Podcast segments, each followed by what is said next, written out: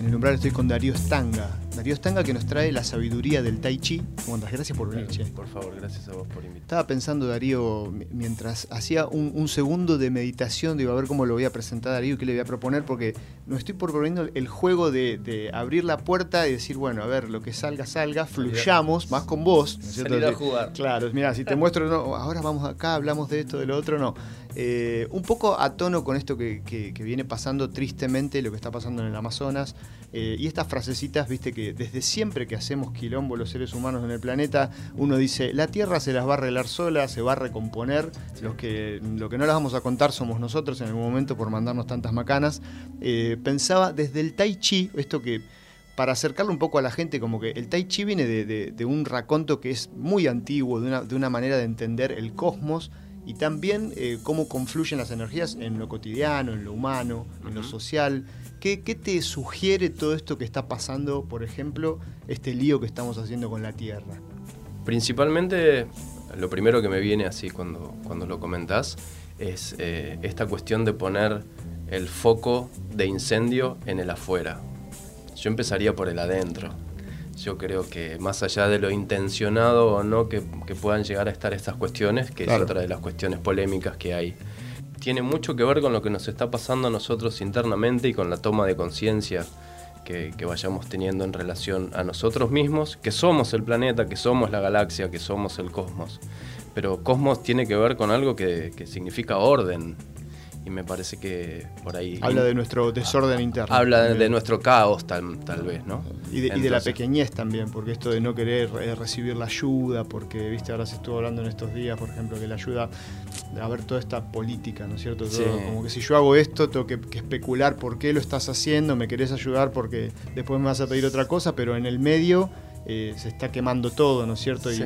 y también lo que vos decías, o sea, esto de, de el foco interno, eh, en dónde está, o sea, qué cosa está primando, qué inmadureces estamos manejando, sobre todo los tipos que, tienen responsabilidades altísimas y que no están a la altura de las circunstancias. Yo qué sé, estoy pensando en eso. Em, la pregunta que me hiciste al respecto del tai chi.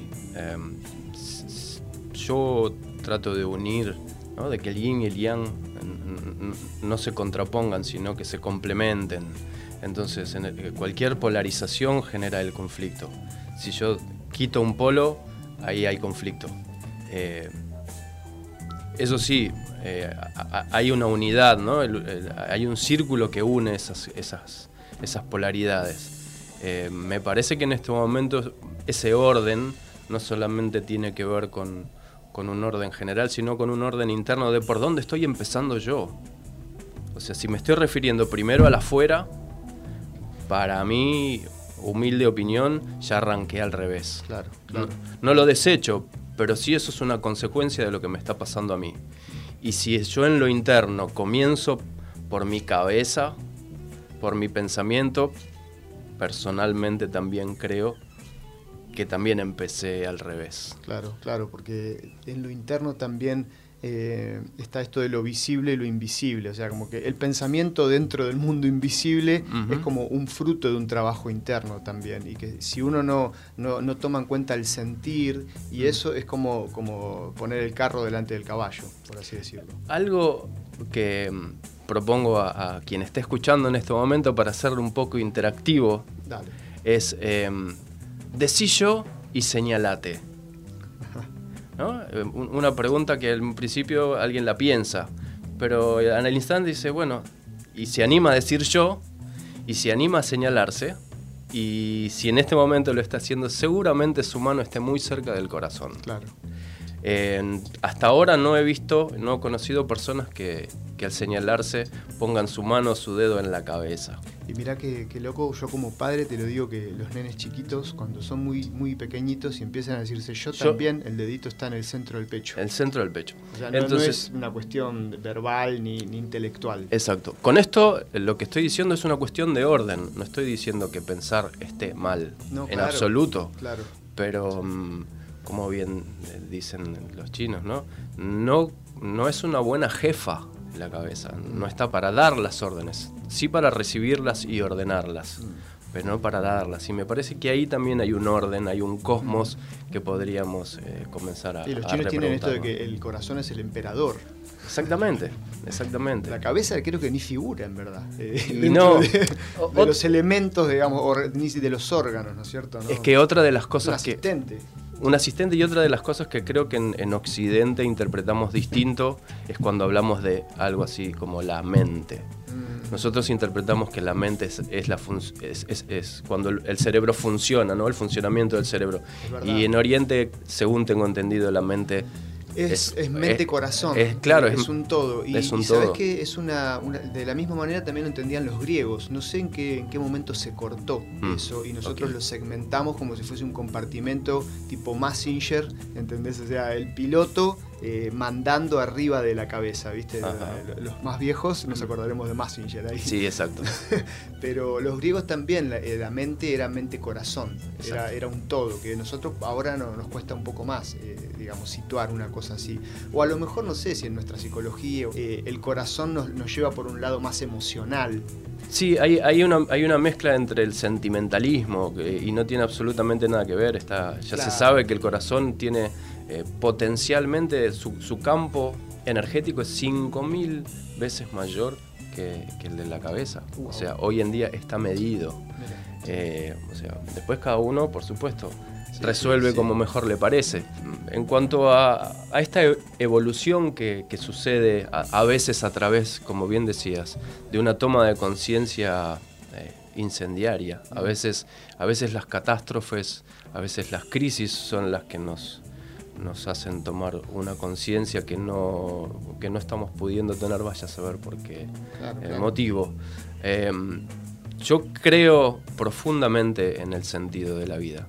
Creo, creo, creo profundamente en, en que el cosmos está. En que no hay, dise- no, hay, no hay errores de diseño en este universo. Que son dolores de parto, digamos. Es el parto de la conciencia Sí. que se tiene que sufrir Se- para, para parir una conciencia. El fuego purifica, eh, se está limpiando. O sea, yo puedo eh, interpretar, uy, me engripé. O puedo decir, uy, esta gripe está empezando a sanar. ¿no? Cuando algo aparece, uno parece que, que- lo agarró, que, se lo, que, que lo tomó, que recién empieza. Y para mí ese es el comienzo de la sanación. Está buenísimo, desde una mirada eh, holística. Holística. Exactamente, la Mm. enfermedad, el momento en el que eh, aparece el síntoma, es el proceso como de, de reparación que está haciendo el cuerpo. Digamos, hay una instancia previa que cuando ya te, cuando te enfermaste que no la ves todavía Exacto. porque no apareció el síntoma. Un, un rato antes de que llegaras pensaba acá, me acordaba ya que estamos con imágenes retro, cuando yo era chiquito, ya lo conté hace un ratito en el programa, en la revista Humor eh, aparecía un- una caricatura de Vilas, ¿no es cierto? El, el capo Vilas, y en la caricatura tenía un brazo izquierdo, que Vilas era zurdo, Sí. súper desarrollado, ¿viste? Todo Claro. musculoso, contra uno derecho atrofiado. Y un poco pensaba en esto, ¿no? A, a propósito de, de lo que está pasando eh, en Brasil, bueno, en toda la parte del Amazonas, eh, esta desproporción del materialismo, ¿viste? esta Ah, desproporción de, de este lugar que no- nos lleva, no a- a con- desde este lugar, digo yo, no, no es condenar eh, el materialismo, No, siempre lo decimos. en ¿no es su cierto? justa medida es absolutamente es un, necesario. Es un brazo súper desarrollado, la técnica, ¿no es cierto? Mm, sí. el, el materialismo y la mirada parcial de ese lugar y dándole preponderancia, no sé, a la, a la guita, ¿no es cierto? Que quieren mandar para emparchar qué, ¿entendés? Y con, lo, y con lo ilusorio del caso, es lógico que las consecuencias sean las que son, Mm, porque el materialismo en sí mismo es, es un, eh, como bien decís, es algo eh, inflamado Mm. de lo material. Claro. Y ya lo material es el 0,01% de la realidad. Razón por la cual, por supuesto que como un medio es fantástico en estas 3D en las que nos manejamos, pero si la ponemos eh, o si ponemos el materialismo como un dios, evidentemente las consecuencias están a la vista. claro. Eh, y si nos tomamos a nosotros mismos como, como seres separados, o sea, que lo que yo haga a vos eh, no te influye en absoluto, te influye totalmente. Somos Ahora- interdependientes. ¿Sabes lo que, lo que me, me pasa? Que pienso esto, que en la instancia en la que estamos, eh, sociocultural, que estamos como en esa cabecita de Massinger o, o en la punta de- del iceberg, queriendo entender o, o- o queriéndonos decir que todo es material, la vida, y que debajo Mm. del iceberg no hay nada. No hay nada, sí, sí. eh, es difícil querer entender todo lo que hay, que no vemos, que es lo que vos decís, el 98%, desde ese lugar. Porque la manera de entenderlo no es desde esa, desde esa proporción. O sea, la herramienta que tenemos para entender es el intelecto. El intelecto. La que, tenemos la que estamos usando para entender. Mm. Eh, entonces, ¿cómo va a aflorar, cómo va a madurar una conciencia más profunda en esta época? Eh, cómo se va a manifestar, ¿no es cierto? Por ejemplo, como que yo te quiera convencer de algo que, en algún momento te va a pasar. Sí, claro. Te va a pasar como civilización. claro, claro. Eh, pero no, puedo hacer nada convencionarte. Por eso, si nos vamos a los padres de la civilización, ya que estamos hablando de los chinos o, a, los indios, ¿no es cierto? Estamos diciendo, si acá tenés a un representante de ese aspecto del ser humano, no te va a decir nada ni te va a querer convencer de nada. Exacto. Eh, volviendo a, esto que me, me decías del tai chi. El tai chi es un arte marcial. Y eh, en el momento del combate, que insisto, para mí es interno, el combate, el combate hacia afuera es pérdida de energía y, y hay de sobra de eso. Pero cuando uno está en combate, si piensa, cobra. Y eso lo debes haber vivido varias veces. Em, en el momento en el que vos no sabes qué vas a hacer, ni qué sabe el otro, o, sea, o qué va a hacer el otro, qué es la realidad en el aquí ahora. Eh, nos creemos un montón de cosas que no son reales. En realidad no estamos entendiendo ni sabiendo exactamente lo que está pasando. Hay un, gran porcentaje de misterio.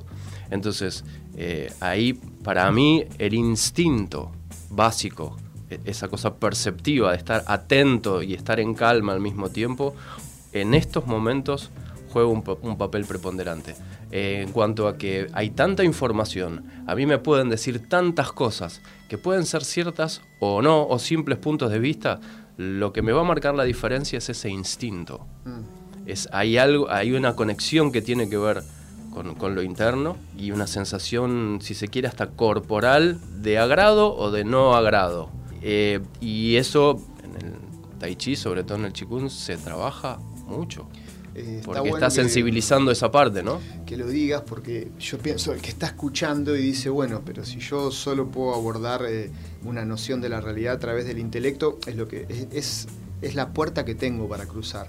Eh, no veo otra. Mm. ¿Qué hago? Digamos, bueno, me anoto a tomar clases con Darío. Después decimos, te pueden seguir y no estaría mal, o vaya a practicar Tai Chi, o haga algún, algún tipo de, tanteo hacia otro lugar. Digamos, que el ciudadano común que escucha esto y dice con qué se come, desde qué lugar uno en el laberinto de, la mente en el que a veces nos vemos eh, encerrados, podemos tirar de ese hilito ¿no? de Ariadna como para encontrar la puerta que no vemos, la puerta hacia la intuición, ah. la puerta hacia ese lugar que no se entra por la razón, estaríamos diciendo. Ah, yo creo que es eh, aquietarse, en el formato que más le guste, parado, acostado, de cuclillas, como más le guste, aquietarse y tomarse el tiempo que necesite. Tres segundos o dos años, eso no me parece relevante. Mm. Y empezar a, prestar atención mínimo, o sea, tratar de hacer foco, por ejemplo, en la respiración, pero sin modificarla, simplemente observar cómo entra el aire y sale el aire y a través de ese simple ejercicio darse cuenta cómo muy rápidamente la cabeza va a tratar de tomar el control de la situación intentando contar alguna historia del pasado o del futuro. Claro. Eh, uno la puede continuar, ¿no? puede observar esa historia que la mente está contando y ahí va a resolver en principio algo que uno es quien está observando esa historia. Por lo tanto, uno no es la mente, uno tiene una mente. Eh, entonces uno tampoco es aquello que piensa, sino que tiene pensamientos, tiene emociones. Y, empezar a, observar, eh, a tener ese efecto de observador, me parece que es, es muy sanador porque uno puede hacer algo al respecto. O sea, quitarle la identidad. Yo no soy lo que pienso, yo tengo pensamientos. Yo no soy lo que siento, yo tengo sentimientos. Y en el momento en el que me cansé de, observar esa película, vuelvo a traer mi atención a la respiración. Y en, ese vaivén, eh, uno se está tomando un recreo, uno se está conectando con lo interno, uno está observando qué información está en el disco rígido, ¿no? Es como si a uno le hubiera regalado una computadora y en la computadora hay un software que nunca se planteó si uno lo quiere usar. Y simplemente porque viene adentro lo use. Es decir, bueno, si yo paro y me fijo, eh, puedo darme cuenta que este software no lo quiero usar y me está ocupando espacio en el disco rígido. Entonces, lo puedo sacar y poner otro o no, o simplemente dejar espacio.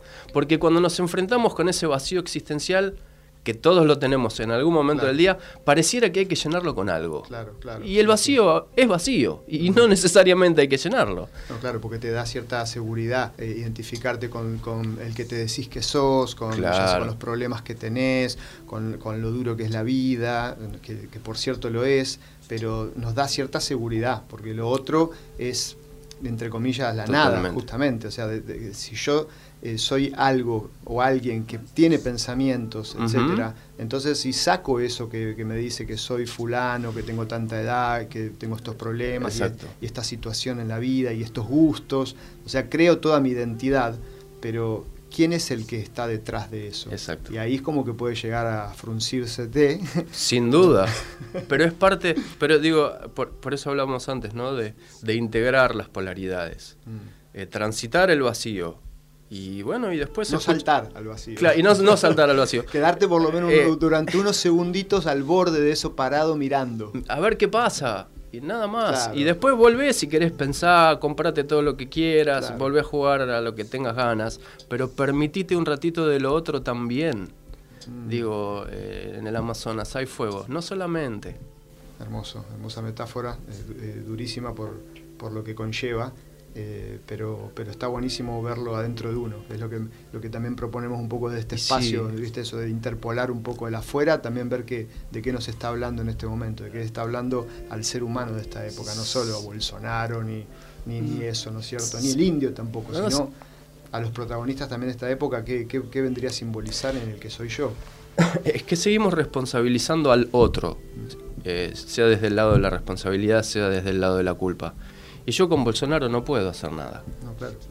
Eh, y aparte, ni con tu esposa, ni, con tu mamá. Ni, claro, entonces, em, primero, hay una pérdida de lo que los chamanes llaman poder. En, tanto y en cuanto yo te responsabilizo a vos de lo que a mí me está pasando, eh, hay una pérdida de poder. Por, por, una simple razón, porque no tengo poder de decisión. Y por otro lado, eh, a veces pongo un ejemplo muy simple. Yo te pongo delante de un árbol y te digo, ¿qué tenés ahí? Un árbol. Bien, ponele que te empiece a dar vino, whisky, no sé, alguna bebida espirituosa, durante media hora. Yo te puedo asegurar que al árbol de adelante tuyo no te lo corro y vos difícilmente lo sigas viendo. Razón por la cual eh, la realidad se está modificando en el adentro mm. y por lo tanto en el afuera se ve otra cosa. Entonces, eh, la opinión que se tenga de el indígena en cuestión, el presidente de turno, la mamá, el papá o el auto, es personal. No significa que eso sea lo que uno mira. Razón por la cual, primero, me hago responsable de lo que estoy eligiendo contemplar. Y después, me doy cuenta de que tengo la posibilidad de modificarlo y eso se va a modificar. Entonces no estoy tan atado a, lo que pase en la realidad externa. Estoy creando todo el tiempo una realidad. Qué interesante crear como esto, viste, como cuando tiras la piedrita y se aparecen todas las ondas expansivas, pequeñas esferas de, de responsabilidad para, para el adentro y el afuera, ¿no? O sea, como ciudadano, digamos, ahora como argentino, podemos opinar desde la vereda de enfrente de lo que está pasando allá y también el hacer el ejercicio de qué es lo que podría llevar nuestra participación o nuestro pensamiento en esta pequeña esfera que es ser argentino, por ejemplo. Eh, no solo situarlo todo a, señalar con el dedo. Exacto. Eh, en nuestra vida, en lo que sea que nos desarrollemos, también eh, ver estos dos lados, ¿no es cierto? ¿Qué estoy haciendo en mi rol hacia afuera, cualquier sea la actividad que desarrolle, pero aprender a equilibrarla y a complementarla con una actividad interna, de reflexión, de mirada eh, eh, interna, ¿no es cierto? O sea que no todo es hacia afuera, no, todo es hacia afuera, sino que necesita de esta respiración, que es crear espacios también para desarrollar ese aspecto que, justamente a lo mejor en, esta instancia de, como dije antes, con el brazo de Vilas, ¿no es cierto?, de, hiperdesarrollo de un lado, en el cual la invitación que tenemos a laburar todas las horas que podamos, porque está difícil, hay que pagar cosas, y es un poco que nos estamos evadiendo de, ese eh, lugar de vacío, de ese lugar donde, bueno, ¿y ahora qué hago? Ok, listo, ya me dejé una horita para, para practicar tai chi o para estar solo en la semana y leer un libro, pero me aburro, no tengo nada para hacer. Bienvenido, bienvenido. Siempre pareciera que estamos también muy metidos en el hacer. Claro. ¿Y el ser? Hermoso. Hacer, no estoy seguro si viene, no, porque hacer es, de, acción, pero, pero mirá qué, qué lindo juego de palabras, porque hacer es como el no ser. Exacto, por ejemplo. Insisto con que la idea no es que de golpe uno se ponga a meditar, a hacer tai chi, yoga, se haga vegano y después el resto desaparece. No, es complementar. Mm. Es complementar, o sea, eh, trajiste el fuego. Bien, uno prende la hornalla, ¿sí? Pero si quiere hacer un huevo duro, tiene que poner agua también, si quiere, ¿no? Entonces el agua y el fuego se están combinando. Mm, no es solamente un elemento, tenemos cuatro o cinco elementos y ahí vienen, ¿no? Entonces, esto es tan expansivo, esto es tan amoroso. Sintámoslo, no entendámoslo. Sintamos que esto es todo un acto de amor puro, continuo. La vida por donde mires, hay vida, todo está vivo. No hay forma de refutar eso, es una cuestión de sensibilidad. Eso, simplemente tratar de nivelar. Una buena pregunta también para, hacerse de, siempre desde lo individual.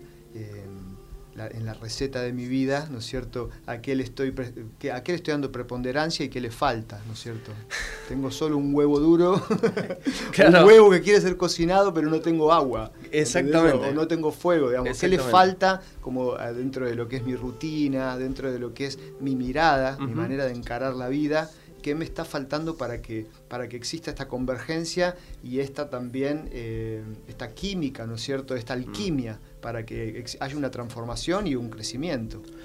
Eh, el otro día lo leía y, decía algo así como que si querés que algo realmente desaparezca de tu vida, quítale el único poder que tiene, tu atención. Ahí donde estamos poniendo la atención y lo estamos eligiendo y lo podemos elegir. Es, es lo que estamos creando. Mm. Entonces, ¿no te gusta? Quítale la atención. ¿Qué querés? ponele la atención. No es lindo o feo, es una cuestión de atención y de intención. Y eso viene de adentro. Claro, es difícil, digo, porque a todos nos puede eh, pasar que nos sentimos atraídos hacia un lugar. Imagínate, por, poner siempre un ejemplo externo eh, que le pueda caber a cualquiera, eh, una compulsión hacia algo, a laburar, a, estar en las redes, lo que sea. Más que, tu, o sea, tu atención, por supuesto, si no estuviera ahí, no existiría. Pero uno siente como una succión de eso, ¿no es cierto? Una preocupación, por ejemplo, que no te suelta únicamente te tiene enganchado porque vos le prestás atención. Pero ¿cómo haces si vos sentís que eso, te lo pregunto como profesor de Tai Chi, contestame desde ahí, no desde Darío Stanga, que no sé cómo hará con sus preocupaciones de la vida ni sus dilemas existenciales. Probablemente haga agua, como todos nosotros. Eh, absolutamente, totalmente. Eh, creo que sigo insistiendo que es una creencia. O sea, eso de que nos succiona el afuera o de que nos llama la atención es porque nos hicieron creer que eso es así y nosotros hoy elegimos seguir creyéndolo. Podemos probar con creer que, que, el afuera tiene un poder relativo. No me parece que haya recetas mágicas en donde las cosas sean así en un 100% y ya. No, mira, eh, al menos, perdón, te interrumpo porque esto del complemento, ya que también la, dialéctica eh, es un complemento, la imagen que se me vino cuando dijiste de probar con el afuera y lo que me sucede, eh, yo que ando en bicicleta pensé, mirá si tenés la bicicleta con un solo pedal, ¿entendés? o sea, ok, el de afuera viene y te da una pedaleada te provoca, te succiona. Exacto. Pero el otro pedal lo tenés que hacer vos. Exacto. Entonces, fijarse cómo se siente uno e irme echando, insisto. Esto es muy rico, esto tiene muchas dinámicas. Eh, hay, que, hay, que, hay que jugar con esas dinámicas. A veces es, es, una cuestión de ser lento y flexible y a veces hay que ser muy veloz mm. eh, y con mucha potencia. Entonces si yo me aíslo o, me polarizo en una opción, eh, por ahí la gente en general conoce el tai chi por lo que ve en las plazas y ve en general gente grande y haciendo movimientos lentos. Bueno, esa es la parte yin. Hay una parte muy poderosa, de mucho yang, de mucha fuerza, de mucha potencia, de mucha velocidad. Entonces, eh, hay arriba, hay abajo, hay derecha, hay izquierda, hay adelante, hay atrás, hay velocidad, hay tensión, hay relajación. utilicemos todas esas dinámicas en lo cotidiano. Eh, y hoy me puedo sentar a almorzar con toda la tranquilidad, ser consciente del aquí y ahora y ver la cucharada de sopa que entra. Y mañana no tengo tiempo y comí comida chatarra al repalo y me, metí la hamburguesa full, salí y sí, el tema me parece que la, diferencia es la conciencia con la que yo estoy haciendo aquello lento o aquello rápido. No me parece que el juicio sea lo que prepondera. No es que uno esté bien y otro esté mal. O el dogma, ya sea por, por cualquiera de los dos lados que lo quieras manejar. Claro, eh, tiene que ver con la conciencia. En este momento necesito pila. ¿Soy consciente de eso? Sí. Bueno, mete pila porque si no eh, hay algo que no está funcionando. Gracias Darío Stanga por acercarte. ¿Cómo te pueden encontrar las personas eh, en las redes sociales o donde cuáles sean tus medios para, para acercarse al Tai Chi, los que vivan acá en Capital o los que quieran empezar a abrir una puertita, como decíamos antes? Estás adentro del laberinto y está todo oscuro, te chocas con paredes o con la misma puerta de siempre, pero sentiste un eco, una llamada que te reverberó en algún lugar. Eh, primero, gracias Claudio por la invitación. Eh, Darío Estanga, tanto en Facebook como en Instagram. Así de simple. Gracias, gracias una vez más por estar acá en el Gracias a vos.